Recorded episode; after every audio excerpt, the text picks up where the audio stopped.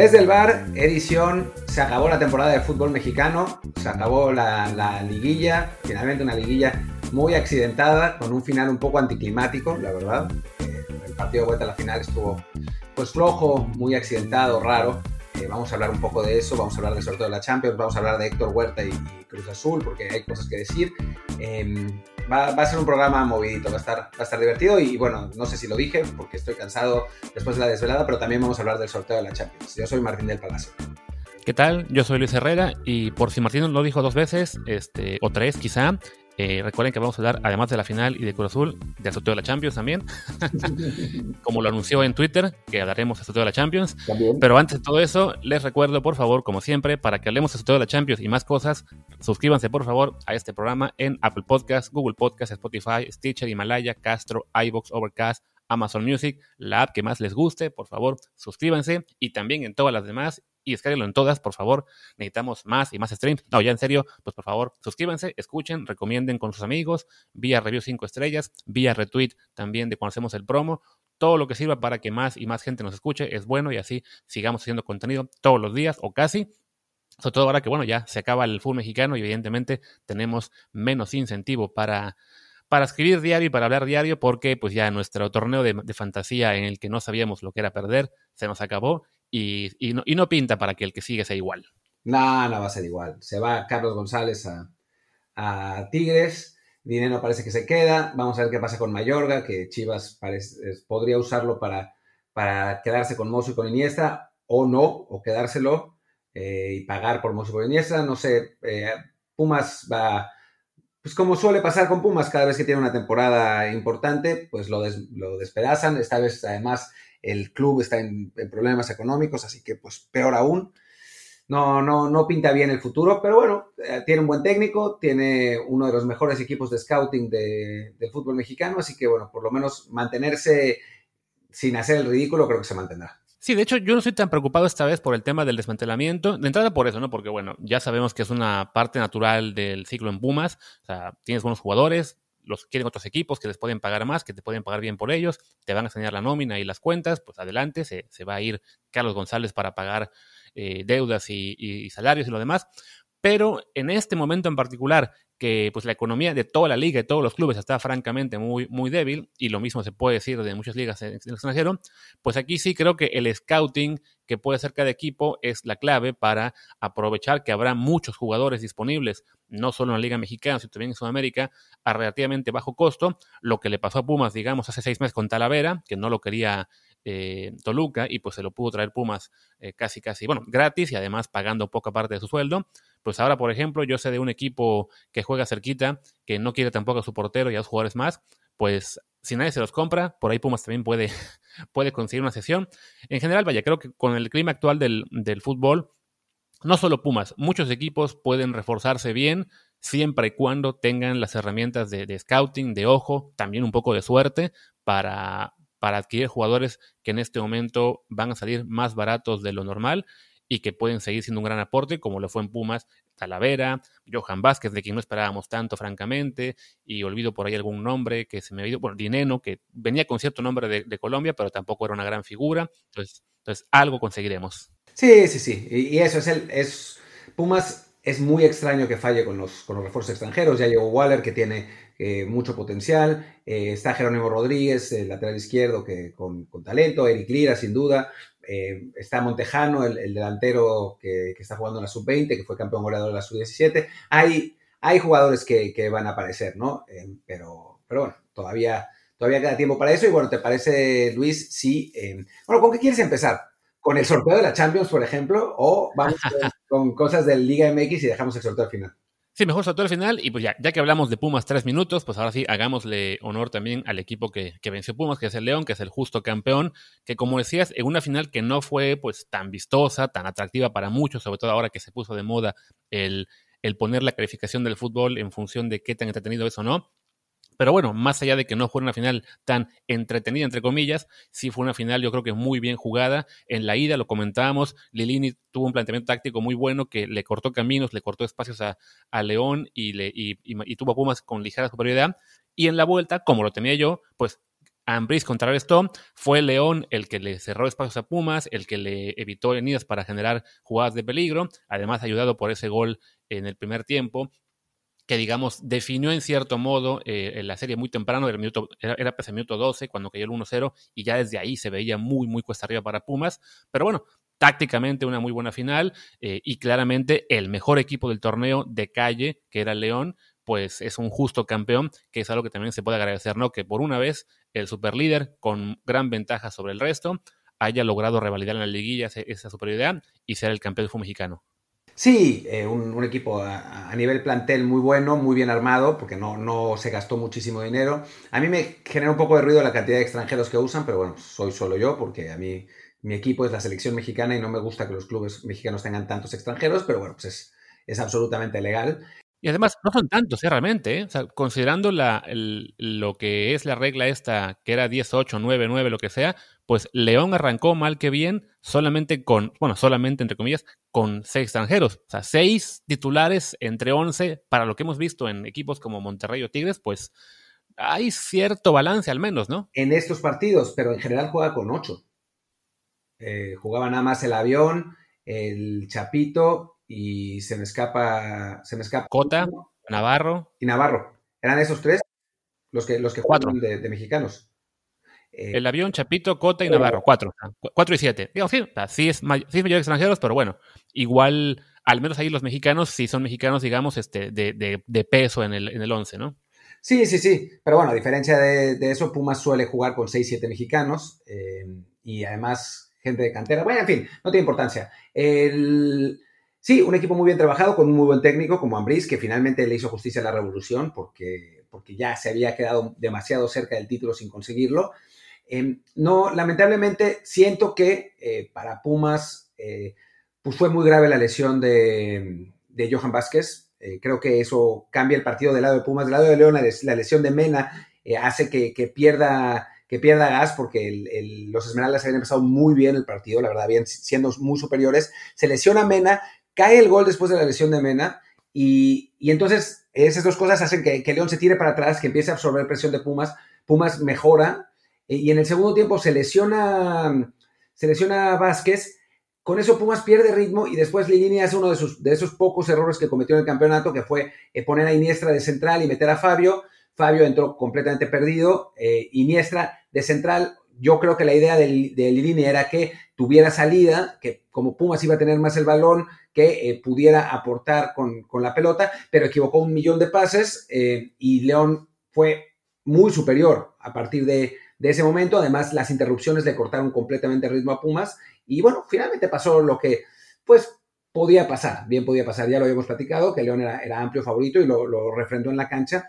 Creo que no hay demasiado que decir eh, del partido porque, primero porque todos lo vimos y segundo porque pues la, superioridad de León fue tan evidente que, que pues a final de cuentas no, no hay mucha discusión, ¿no? Errores arbitrales eh, serios hacia los dos equipos, no, no que hubiera tendencia. Me parece que tenía que haber sacado dos rojas. La primera, la de Asprilla, que sí es verdad que se resbala, pero entra durísimo eh, con plancha y la regla, la ley, la, la regla dice dar o intentar dar, para mí era de roja, y después, completamente influenciado por eso, le perdona una segunda tarjeta amarilla a Fabio, que la primera había sido una estupidez, pero la segunda era absolutamente amarilla y tendría que haber sido roja, eh, y compensa ahí, y fuera de eso, pues ya está. ¿no? O sea, no, no, o sea, son dos errores muy importantes, pero uno de cada lado, así que no se puede eh, argumentar influencia arbitral y pues no, no sé qué más ¿Qué más decir? Bueno, lo último que concluiría es que pues, sí se sintió medio feo que el estadio estuviera vacío, ¿no? O sea, se, sí se veía, era como una especie de partido de, entrenamiento, era, era, era, un poco raro. Ojalá que,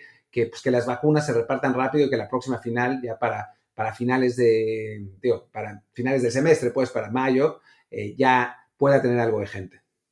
Sí, correcto, vaya. Sabemos todos por qué no había público y evidentemente era lo mejor. Eh, creo que en este momento, y lo, y lo, recomendaba incluso en Twitter, por favor, gente de León, entrada igual, felicidades, pero también cuídense. Vi algunas imágenes que pues sí, no dejan tranquilo a uno, de, de gente que, que, a huevo quería estar ahí en el estadio, quería estar en, alrededor. También vi una que me dio mucha pena del Ayuntamiento de León, presumiendo de que, bueno, llamamos a todos para no estar en el estadio, pero bueno, si de todos modos quieren ir, hicimos un filtro sanitario para quien pueda entrar a, la zona. Y es de, no, a ver, idiotas, hubieran hecho un filtro en el sentido de pongan una pinche barrera a 10 calles del estadio en el que no puede pasar nadie que no viva ahí, ¿no?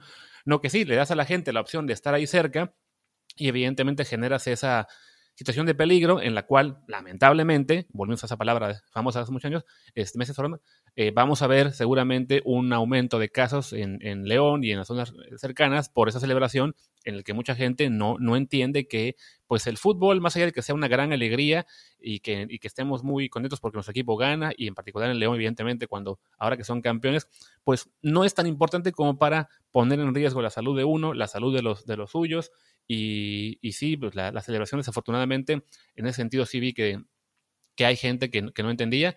De todos modos, bueno, pues ya, esperemos que el, dichosa vacuna, que ya se aprobó en México, si no me equivoco, el viernes, eh, pues empiece a repartir bien, que se empiece a, a, llegar sobre todo pues a los doctores, a las enfermeras, al personal que está ahí tratando con la enfermedad y después para la gente más vulnerable también, los, sobre todo los mayores, y eso seguramente nos permitirá que poco a poco pueda regresar la gente a los estadios, ojalá para la siguiente liguilla.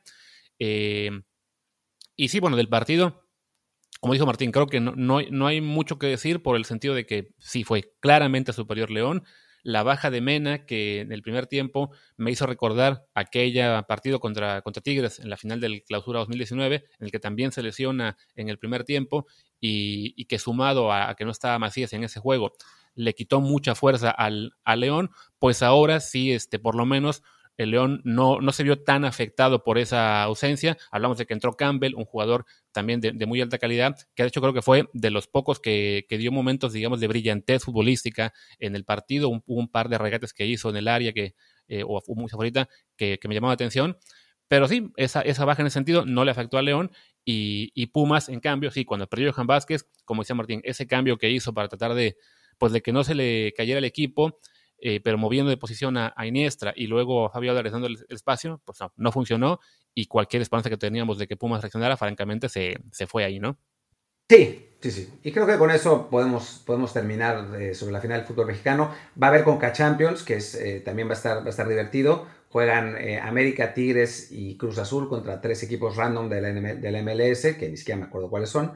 el América lleva ventaja de 3-0, que ese es contra Atlanta, ese sí sé contra quién es así que tiene, tiene ventaja. Tigres, lamentablemente, sucedió esto porque había sacado un 1-0 eh, jugando de visitante y ahora, pues como los partidos se juegan en burbuja, eh, pues esa ventaja de 1-0 parece corta porque pues, va, va, van a jugar en Estados Unidos, pero bueno, con, con, el plantel que tiene debería pasar. Y con Cruz Azul, quién sabe, ¿no? Porque después del desmadre absoluto que causó la directiva, pues no tienen técnico, eh, varios jugadores no van a estar entre ellos eh, por COVID y, algunos otros, eh, y entonces pues va a estar, no va, no va a ser tan fácil, ¿no? En el, en el último partido va a jugar otro equipo random del MLS contra el Olimpia de Honduras, si no, si no me equivoco, que había sacado un buen resultado en la ida, así que pues vamos a ver qué, qué pasa en Coca Champions, va a estar, va a interesante este, en esta ocasión, ¿no? Sí, estaba viendo que Tigres va contra el New York City, que según yo este año tampoco fue de los importantes en la, en la MLS, o al menos no me suena que lo mencionaran, que igual pues no es que, no es que peleara mucho la, la, liga en sí de quién eran los, los, los, grandes equipos. El, el, América sí tiene esa gran ventaja que parece ya complicado perderla. Y por el lado de Cruz Azul le toca el LAFC con Toby Carlos Vela. Entonces sí, por toda la situación de Cruz Azul en este momento que que vivió con la eliminación el, domingo pasado, con todas las críticas que llegaron, luego los, temas de los contagios de COVID, y si eso no fuera suficiente, todo el desmadre que causa la directiva y que causa después Héctor Huerta, pues sí, se, ve la cosa muy, muy difícil ahí para, para la máquina. El, el, plantel seguramente no está en este momento en, el, la mejor moral, eh, no saben ni siquiera quién lo va a dirigir en ese torneo. O sea, se, hablaba, me acuerdo que el, viernes se hablaba de que, ah, sí, a, Cruz Azul le interesaría que lleguen Almeida o Mohamed o Hugo Sánchez, y un día después estaban hablando de José Luis Trejo, entonces ya, ya por ahí nos damos una idea de, de cómo está la situación en, en, la máquina. Puede pasar, porque a fin de cuentas lo acabamos de vivir con Pumas, que se quedó sin técnico faltando dos días para el torneo, y un técnico que nadie conocía nos llevó hasta la, hasta la final, que de repente el plantel, el, que de repente el perdón, este se pues se sublime, se, se, una y decida pelear con todo y, y, juegue por sí mismo en lugar de que por el equipo, por lo que sea. Pero francamente sí, la situación la veo complicada, sobre todo por los contagios que tienen y que les quitan a algunos jugadores. Y en este momento, pues la esperanza del fútbol mexicano, para dolor de muchos, eh, para mantener el orgullo sobre todo y que, y que la MLS no nos empiece a dar lata con que, ay, miren, por fin ganamos una Liga Champions después de 15 años, ya somos mejores, ya nos alcanzamos, pues la esperanza son desafortunadamente América y Tigres. Sí, porque además en cuanto a plantel son los mejores equipos de, México en este, en este torneo, ¿no? Así que, que bueno, em, vamos, vamos a platicar de eso cuando suceda, ¿no? Por el momento no, tiene mucho sentido hacer una previa, eh, ya eh, se, se, empezará a jugar, creo que mañana es el primer partido, la verdad es que no, no tengo muy claro, y menos ahora que me dormí tres horas de ayer a hoy, em, y no precisamente porque estuviera celebrando y emborrachándome por el resultado de la final, sino simplemente porque aquí en Turquía el partido terminó siete y media, y todavía pues, uno no se puede ir a dormir de inmediato, sí, sí que me terminé durmiendo como ocho y media. Eh, y pues estoy, estoy un poco... Por eso, ¿Cómo? Por eso hubo un momento en que dijiste que iban a echar a Asprilla cuando en realidad era Mosquera, ¿no? Sí, no, estoy, estoy en cualquier lado, ¿no? Eh, no se preocupen. Eh, pero bueno, en fin. Sí, me acordaba que era, que era un colombiano con apellido famoso, pero no cuál de los dos. Sí, exactamente. Eso fue un poco extraño. Pero bueno, ya que mencionamos la Gunga Champions y lo que es la poca esperanza de Cruz Azul para para hacer algo bueno este torneo, eh, pues creo que es un buen segue para que hablemos del siguiente tema, que es evidentemente lo que pasó con el Cruz Azul el fin de semana. Ya el viernes habíamos hablado de toda la polémica causada por el directivo, que, que ahora resulta que ni siquiera es un directivo reconocido, al menos por toda la cooperativa, porque bueno, sabemos que hay un gran problema ahí entre todas las acciones que quieren controlar el equipo. Y también hablamos de la salida de Ciboldi. Y hoy resulta que ni siquiera fue el tema más polémico de la semana, porque a las pocas horas de que sacamos nuestro episodio, pues a, Héctor Huerta de ESPN se le ocurre decir en, televisión que, pues que hubo llamadas tenebrosas y tentadoras para los jugadores, sin dar ninguna prueba, sin decir quién, ni cómo, ni, ni, qué era, ni qué jugadores, pero evidentemente embarrando a todo el plantel y, dando a entender claramente que el juego contra Pumas lo habían tirado a propósito, se genera una polémica eh, estúpida y además grandísima. Y pues bueno, vamos con eso, ¿no? Sí, vamos con eso, vamos con eso. Pues yo tengo varias cosas que decir al respecto. Em, primero que nada, porque sé cómo llegó esa información Héctor Huerta. Eh, voy a... A partir de que, de que pasó todo esto y que pusimos unos tweets que, pegaron mucho y, que generaron muchas interacciones, me contactaron dos periodistas eh, que me dijeron que ellos también habían recibido esa información por parte de gente de la eh, actual directiva de Cruz Azul. Oh, sorpresa, no lo hubiera imaginado jamás. Jamás. Y también lo dijo Faitelson. Em, entonces, parece que esta gente estuvo llamando a periodistas para, em, pues para darles esa información sin ofrecer ninguna, ninguna prueba. Claramente, esos periodistas en cuestión pues decidieron no sacarlo, ¿no? Porque no, no, es, no había pruebas, pero Huerta sí se echó para adelante eh, con, esa, con esa nota sin tener evidencia alguna, como quedó claramente de manifiesto cuando al día siguiente se echó para atrás diciendo que solo había eh, sospechas y que él había planteado el tema y, y ya no, no, volvió a decir lo que había dicho el día anterior, que estaba haciendo una investigación y que iba a presentar evidencia y que era una situación muy grave, porque, digo, simplemente usando la lógica, ¿qué evidencia puedes tener? O sea, de unas llamadas que sí, que dicen que existieron, grabar llamadas en México es ilegal. ¿Quién hubiera grabado esas llamadas? Si es una llamada, imaginemos hipotéticamente una llamada entre Billy Álvarez y Jesús Corona, que ni jugó ¿Quién la va a grabar? ¿Billy? ¿Chuy? O sea, es absurdo. No, no, no, no había manera de presentar evidencia de eso. De lo que sí podría haber manera de presentar evidencia es de los amaños, porque pues, sí, de los supuestos amaños, porque puedes ver transferencias bancarias y cosas así, pero ¿en serio creen que se pueda presentar evidencia de eso? No había manera, no había manera. Simplemente este cuate se soltó a partir de una información dada por una de las partes, se soltó diciendo como si fuera verdad. Y ese es su modus operandi. Y lo sé porque me lo hizo a mí también. Y voy a contar esa historia que, anticipé en, su momento. No sé si Luis quieres, quieres decir algo, porque si no, yo me voy a soltar unos cinco minutos hablando yo. Sí, mejor, sí, para, para redondear el tema este de, de dónde viene la, la, información, entre comillas, y recalco el entre comillas de esa igual información, eh, es que era algo que además era evidente. O sea, en, había gente que me decía, pero a ver, si, si Huerta lo dijo, es seguro es por, por algo, algo sabe. Dice, a ver, pues si algo sabe, ¿por qué no las pruebas, no? Había también que me decía, no, no, pero Huerta sí es confiable. Yo recuerdo que fue de los primeros que dijo que a Billy Álvarez iban a caer. Pues a ver, solamente es cosa de unir los, los puntos y vas a llegar a la conclusión que ahora Martín confirma, ¿no? Es, a ver, si a Huerta hace unos meses o un año, no recuerdo cuándo fue, este sector de la cooperativa que está, digamos, en contra de Billy y que está peleando con él por, por, el, por el equipo, le adelanta a Huerta que, que, le van a caer, que la justicia va a caer, ok, ya tenemos claro que las fuentes de Huerta eh, en Cruz Azul están ahí. Ese mismo grupo es el que el jueves sale a, a sacar un video institucional pegándole durísimo a los jugadores, pegándole durísimo a Ciboldi. Un día después, Siboldi responde como tenía que responder, renunciando, exponiendo que no, se puede permitir que se le hable así de, de, él y sus jugadores.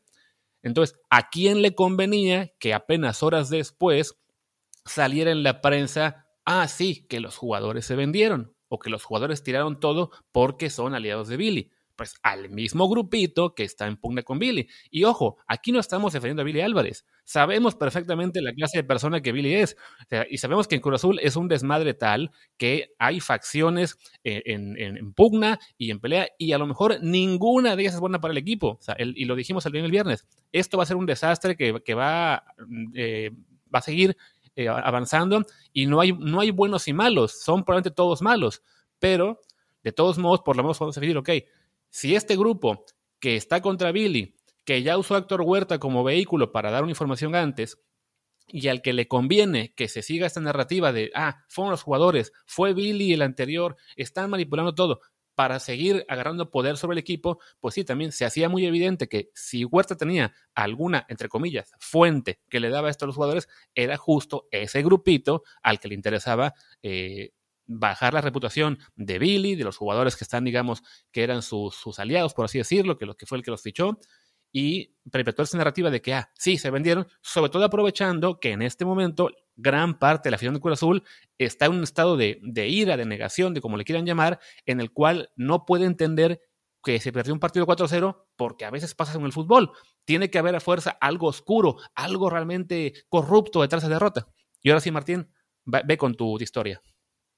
Pues sí, voy a contar esta historia que ya he anticipado varias veces, eh, pero bueno, es, eh, bueno que, la sepan y que sepan por qué, cómo sé que, que esta gente no comprueba lo que dice, ¿no? Eh, porque no, no fue nada más Huerta. El asunto sucedió así. no me acuerdo exactamente qué año fue, pero yo creo que fue 2008-2009. no sé si se acuerdan que Rafa Márquez en un momento vetó a la prensa mexicana y no quería darles entrevistas. Entonces, eh, bueno, yo en ese momento estaba trabajando mucho más a fondo para, FIFA de lo que trabajo ahora y eh, pues me puse a la tarea de conseguir que Rafa rompiera su silencio con nosotros. Pues en, principio porque no, era, no éramos un medio mexicano, no son, FIFA nunca ha sido un medio mexicano, pero bueno. Eh, y además porque pues FIFA tiene una reputación, la página de la FIFA y yo como periodista de esa página, de publicar lo que se dice, de no inventar cosas, de no, de no hacer chismes, etcétera, ¿no? Entonces, pues durante meses estuve negociando con José Manuel Sanz, el eh, representante de, Rafa Márquez, hasta que finalmente llegamos a, que pues, aceptara Rafa, ¿no? Em, la, negociación fue simplemente decirle a, Sanz, por favor, por favor, por favor, por favor, no vamos a tergiversar sus palabras, sí, sí, y, y Sanz decía, bueno, voy a hablar con Rafa, y así, ¿no? Dime si diretes. Pero bueno, finalmente lo logramos. Y salió la entrevista, ¿no? Hablé, bueno, eh, hablé con, con Rafa y, me pasó algo que no me había pasado, que nunca me ha pasado, ¿no? Le hice una pregunta a Rafa y el capitán de México se soltó durante 30 minutos despotricando contra la Federación Mexicana de Fútbol. 30 minutos, así, pa, pa, pa, pa, pa, pa, con todo, con todo, con todo. Una de las cosas que dijo, y lamentablemente no me acuerdo cuál fue, era demasiado fuerte. O sea, se notaba que era por que estaba muy enojado. Y por políticas de, FIFA no podíamos publicar algo de ese tamaño, ¿no? O sea, no, no había manera. Entonces, eh, bueno, Sanz me dijo, oye, ¿y esto, esto lo, lo, van a publicar? Y yo le digo, no, no te preocupes, nosotros no podemos sacar eso, ¿no? Entonces yo le platiqué a un amigo cuyo nombre no voy a decir ahora porque no, tiene sentido, pero a un amigo que, eh, trabaja, que trabajaba de editor en un, periódico en México, le platiqué esta historia. Le dije, oye, no tienes una idea de lo que dijo Rafa, ¿no? Y le conté y me dijo, bueno, pues vas a publicar eso. Y yo le digo, esta parte no, porque pues no, no es, no, no va con un medio como FIFA, ¿no? Me dice, hay que sacarlo en el periódico, por favor, saquémoslo, saquémoslo. Y yo le dije, no, la verdad es que no quiero sacar algo así. No, no, por favor, por favor, por favor, por favor. Y dije, no, no, no, no, no lo quiero, no lo quiero sacar. Por favor, metámoslo, no sé qué, no sé cuánto. Yo dije, mira, voy a preguntar en FIFA si se puede, pero le dije nada más para que me dejara de molestar, porque yo sabía que no se iba a poder, ¿no? Bueno, pues este amigo mío le dijo a su jefe, y al día siguiente, le dijo a su jefe la historia, y su jefe me traía ganas por alguna razón, y al día siguiente, en el espacio de Héctor Huerta en ESPN, salió la información de que periodista de la FIFA está vendiendo una entrevista secreta con Rafa Márquez al mejor postor. Salió con Héctor Huerta, con Huerta y con David Medrano. David Medrano en su columna de récord. Por fortuna para mí, en ese tiempo, pues no era el tiempo de las redes sociales así y nadie, como FIFA, en FIFA no se firmaban las notas, nadie me identificaba como el eh, pues reportero de FIFA en México. Y pues nadie, como no, no había redes sociales, pues nadie fue con el chisme de esto con FIFA, porque yo me hubiera metido en un problemón por esa chingadera de estos cabrones, por, para decirlo en, las palabras correctas, ¿no? Lo que sí pasó, y como me enteré yo de esta historia, porque yo estaba en España, fue que me habló Sanz y me dijo, oye, güey, ¿qué onda con esto? Furioso, furioso. Yo le dije, no tengo idea, porque no tenía idea pero ¿cómo puede ser que hayas estado ofreciendo una entrevista? Y yo, pero es que no tengo idea. Y además dije, José Manuel, no hay ninguna entrevista secreta. ¿Cuál entrevista secreta? Si tú escuchaste lo que dije, solo era esta parte la que no publicamos, pero no es ni una entrevista. Y además, si hubiera estado vendiendo una entrevista secreta, pues ya la habría vendido y habría salido publicada, ¿no? Y al final, San se tranquilizó, pero se arruinó la, relación para siempre, ¿no? Eh, por esa historia. Y por eso sé estos cabrones sacan cualquier cosa que les dicen para beneficiar sus intereses sin intentar mínimamente confirmar los hechos. Y, o sea, en, esa ocasión, o sea, yo tuve suerte. Si eso hubiera pasado ahora, me echan, me corren de FIFA y se acaba mi reputación por un invento, por un invento absoluto, ¿no? Entonces, yo ya los conozco, yo ya me la sé, y por eso no les creo casi nunca cuando dicen este tipo de cosas. Porque operan en la medida de hacer favores a gente que les pasa notas para después cobrárselos. Y no digo cobrárselos económicamente, sino con información. Sus fuentes es gente, son directivos que quieren afectar a otros directivos en sus grillas internas.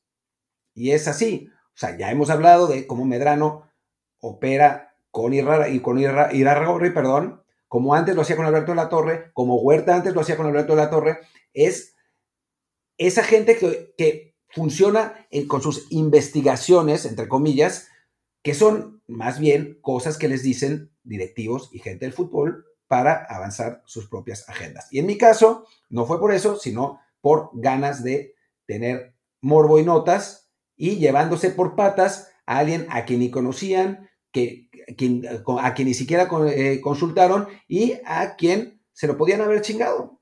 Así de fácil. ¿Por qué? Pues por nada, porque no les importa. Y bueno, después de haber dicho eso, ya sabrán por qué no creo nada de Héctor Huerta ni de David Medrano y por qué además sé que cómo operó Huerta en este caso, porque además sé perfectamente de estas llamadas que sucedieron por parte de la directiva actual de Cruz Azul. Y ya está.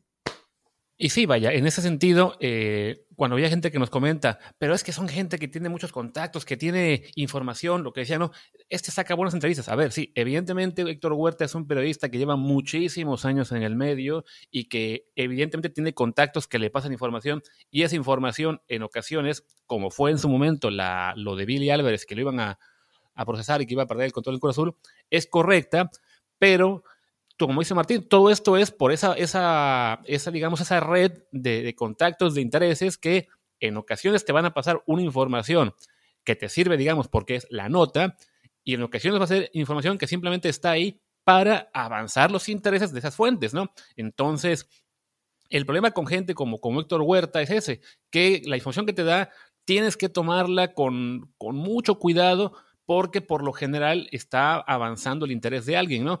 En este caso con Cruz Azul es, es claro que él es en este momento pues una especie de, vocero de este grupo que está tratando de despojar a Billy del, control del equipo. Que insisto, puede que para Cruz Azul Billy haya sido un desastre, que él defraudó la cooperativa, que, que llevó al equipo a, muchos años de, de, mediocridad, que no un título. Todo eso es cierto.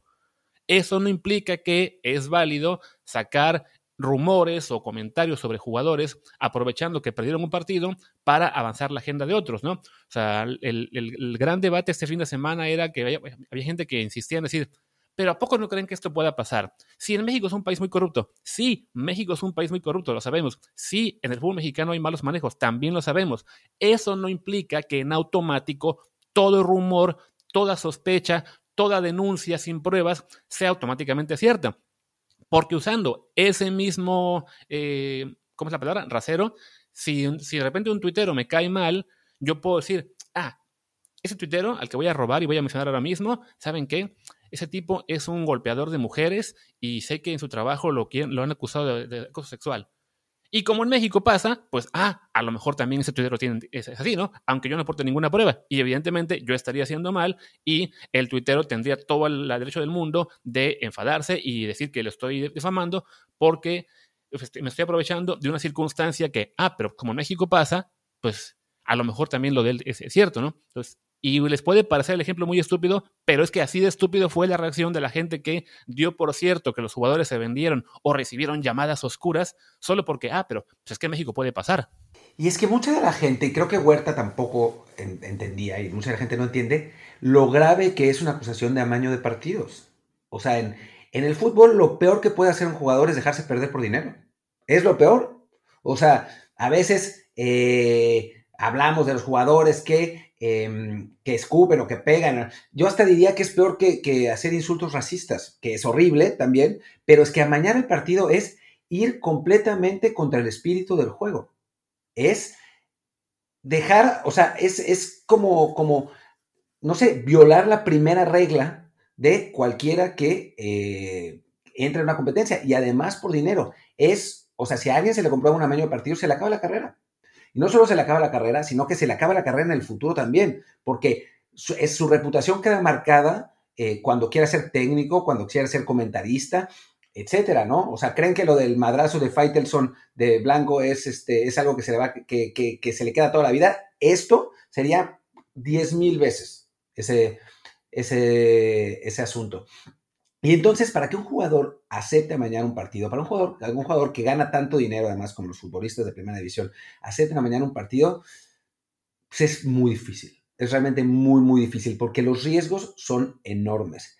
Y ni los, o sea, en México estamos tan habituados al sospechosismo y al tirar acusaciones así nada más, eh, que pues no, la gente y Huerta no dimensionaron el tamaño de esto, ¿no? Y me preguntaban, ¿por qué la Liga y Cruz Azul salieron tan rápido a desmentir esto y no a desmentir otras cosas que han pasado en el fútbol mexicano, como la multipropiedad?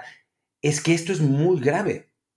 Es realmente muy, muy, muy, muy grave. Es como si acusaran en la vida real a alguien de, violación o de, asesinato. Obviamente, obviamente es una cosa, la vida real, ¿no? No, no. Pero en el fútbol es como traicionar el primer mandamiento del deporte, ¿no? Es, realmente muy grave. Entonces yo creo que, que bueno, que, bueno, por eso pasó y, quiero pensar, y la verdad es que me dio mucho gusto que tanta gente se pusiera las pilas para denunciar eh, esto que pasó, las acusaciones, para, para desmentir lo que dijo Huerta, que tanta gente le diera retweet y like a los tweets de los que tratamos de poner en, duda la, afirmación. La verdad es que sentí muchísima eh, solidaridad con ese, con ese asunto y con un, con un periodismo que, que, se base en evidencia y no, no en inventos, ¿no? Entonces, eh, bueno, creo que es un buen punto. Otro ejemplo bueno del que ya habíamos hablado y que es parecido es lo que pasó con, con David Medrano y la Liga MX y la MLS, no tiene que ver con, el, con amaños ni mucho menos, pero también una información sin pruebas que no tenía sentido fue rápidamente desmentida y la gente salió a decirlo también. Creo que eh, pues depende de nosotros, de los aficionados y, de los periodistas, hacer un periodismo eh, serio y un periodismo que no se base en el chisme y que no se base en, eh, cumplir la agenda de la gente que pasa información, en comprobar las cosas que pasen. Y para mí, esa es la lección más valiosa. Y creo que ya la gente, los periodistas sobre todo, los aficionados puede que no, pero los periodistas sobre todo, se la van a pensar dos veces antes de, hacer afirmaciones así, ¿no? Porque, porque son graves, porque son serias, porque no son juego y porque pues no van completamente contra el espíritu de lo que un periodista eh, tendría que hacer. Sí, no, y, recalcando el tema de, lo grave que es una cuestión de amaño de partidos en general en el deporte, eh, y lo decía Martín, o sea, es realmente el pecado capital, ¿no? O sea, no, lo vemos en cualquier deporte, cómo tenemos a jugadores que lesionan a compañeros, pues son suspendidos en los partidos y regresan. Jugadores que eh, golpearon a, su mujer, pues también fueron suspendidos por algunas ligas este, y, luego regresan dependiendo quizá de si son buenos o no, pero lo hemos visto en la NFL con jugadores que a los que sí perdonaron, también este, con jugadores que se drogan, pues les ponen un castigo de un año y luego vuelven, dos años y luego vuelven jugador que arregla partidos o que se mete en temas de apuestas está afuera. El caso más famoso en el mundo sería en el béisbol, Pete Rose, es uno de los mejores jugadores de la historia, pero que siendo manager eh, le daba por apostar, incluyendo en partidos de su propio equipo, y aunque nunca se demostró que el tipo hubiera eh, tirado un partido a propósito para ganar una apuesta, lo literalmente lo bandearon del béisbol y a la fecha no puede, no puede ser parte de la fama, no no puede en teoría ser este parte de oficial de ninguna franquicia. Hubo un acto hace unos años en el que como que parecía que lo empezaban a perdonar este, y, el backlash fue tan fuerte que no, no, sigue todavía vetado del béisbol. Está, si alguno se acuerda, igual hace, ya hablamos de un siglo, el caso de las Medias Negras de, Chicago, eh, un equipo que igual tiró la, Serie Mundial y, los, expulsaron del, del, béisbol inmediato. No recuerdo ahora mismo más casos, digamos, de alto perfil, pero, pero igual en el tenis es jugador, este, jugadores que, que, se, que partidos también este, tienen castigos realmente fuertes. Y, sobre todo, bueno, ya para acabar el tema de los amaños, tratábamos de decirles que, aunque, aunque suene muy fácil el tema de, no, sí, vamos a, a, un partido y seguramente un Pumas Cruz Azul se puede hacer, no funciona así. el, cuando en lo que es la, mafia de apuestas que existe en general, no puedes hacer un amaño de un partido de tan alto perfil con tanta gente alrededor mirándolo, que además requiere de tanto participante eh, para, que, para que funcione. O sea, en, un 4-0 a favor, no basta con que le digas a un defensa de, de Cruz Azul, oye, pues sabes qué, tienen que perder 4-0, así que pues de ti depende cagarla cuatro veces, generar tres penales para que el equipo para que tu equipo pierda, ¿no? O sea, involucra la participación de varios, lo cual a su vez hace mucho más susceptible de, de que el amaño se descubra, ¿no? O sea, por lo general, en el caso del fútbol, lo hemos visto con ejemplos en los que son, eh, por ejemplo, equipos chiquitos que saben que van a, que saben que van a perder, entonces los, los sobornan para que los defensas se aseguren de perder por más de cuatro, o se aseguren de que haya un penalti, se aseguren de que haya por lo menos tres tiros de esquina. Ese tipo de detalles es como se amaña partidos eh, en, en el fútbol.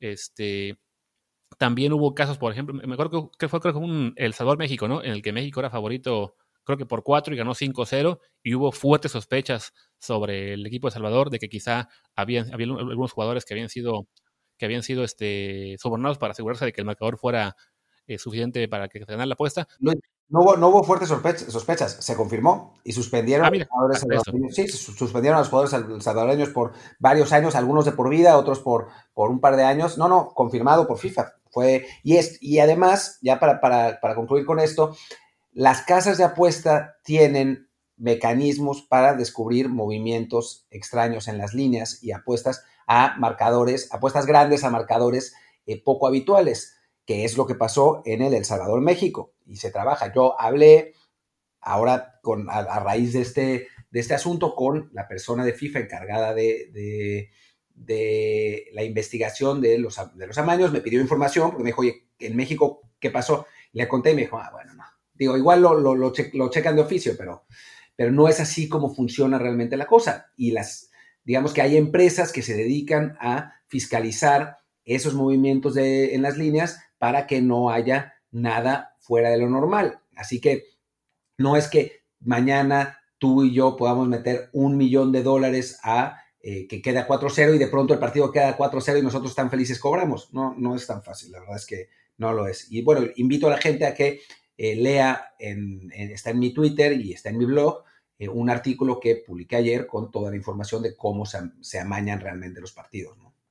Yo aún no lo leo, así que por si no lo mencionaste en el artículo, que me imagino que sí, pues está el libro este de Fix, que creo es de los que puede ser más ilustrativo en términos de, de qué pasa en el mundo de las apuestas. Y además de invitar a la gente a que sea, pues sí, a que, a que lea más y a que investigue más, pues también es a, que sea un poco menos crédula a de repente ese tipo de elucubraciones y conspiraciones. Por ejemplo, el, caso que se mencionó también mucho la semana pasada, antes de lo de Héctor Huerta, el tema eso de que, ah, pero Billy tiene un seguro y que si, si Azul pierde, eh, gana 40 millones de dólares. No sé muy bien cómo está toda la cosa, pero sí me pongo a pensar por un segundo. A ver, yo, eh, aseguradora, voy a contratar un seguro para el presidente de un club de fútbol en el cual, si él pierde, yo le doy 40 millones de dólares. No me suena muy lógico. No, no, no, no, no, entiendo qué aseguradora va a poder hacer eso y, seguir en el mercado, ¿no? O sea, no, no, tiene mucha lógica que, que, exista ese seguro en el cual una persona pues puede contratarlo para que si pierde, pues me va mejor. No dudo que existan seguros del Cruz Azul y que existan cláusulas que de algún modo sean ventajosas para Billy, pero tiene que ser todo mucho más enredado de cómo se pinta, de que, ah, sí, él compró un seguro y si, si Cruz Azul es campeón gana un millón y si Cruz Azul no, no, es, campeón gana 40. O sea, no tiene ninguna lógica. Las aseguradoras son de las empresas... Eh, más, ¿cómo decirlo?, más despiadadas del mundo en temas de dinero, no le regalan, no le regalan lana a nadie. O sea, incluso muchos jugadores que, que fichan seguros de, lesiones para que si algún día se lesionan y no pueden seguir jugando, pues la aseguradora les pague lo que en teoría iban a ganar el resto de su carrera, las aseguradoras aseguran encontrar la forma de no pagarlo. Entonces, ¿cómo le van a dar a un presidente del club? Ah, sí, usted firme con nosotros y cada torneo se va a llevar 40 millones. No tiene ninguna lógica. No, además si eres el presidente del Cruz Azul, ¿no? Que, que se la pasan perdiendo finales. Eh, sería, sería el peor negocio posible de una aseguradora. Y no sé si han visto esa póliza.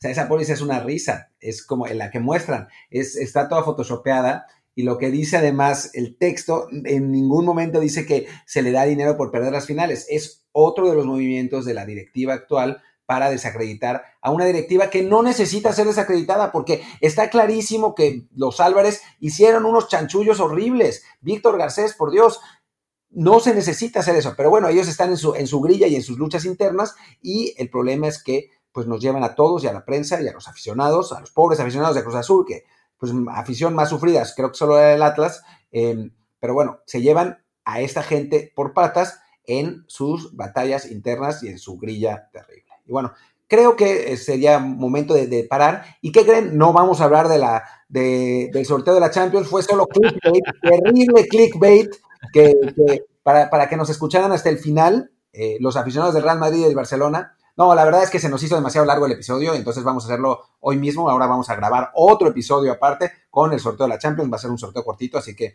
eh, búsquenlo rápidamente. Sí, en, lo que Martín hablaba, yo le enviaba por WhatsApp, de, sabes que si ya nos estiramos bastante, mejor cerremos este episodio. Si ustedes además ya habrán leído la descripción del, programa, pues ahí sí no mencionamos nada del sorteo.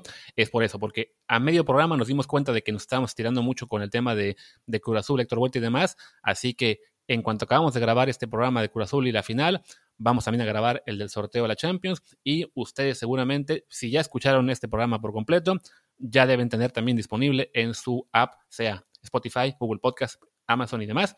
También debe estar ya disponible el episodio con el sorteo de la Champions que grabaremos literalmente en cosa de minutos y que también ya debe estar listo para ustedes. Así que bueno, nos despedimos sin que se despida realmente. Yo soy Luis Herrera, mi Twitter es arroba luisrha. Yo soy Martín del Palacio, mi Twitter es arroba martindelp y el del podcast es desde el bar pod, desde el bar POD. Y bueno, pues nos vemos ahora en unos minutos.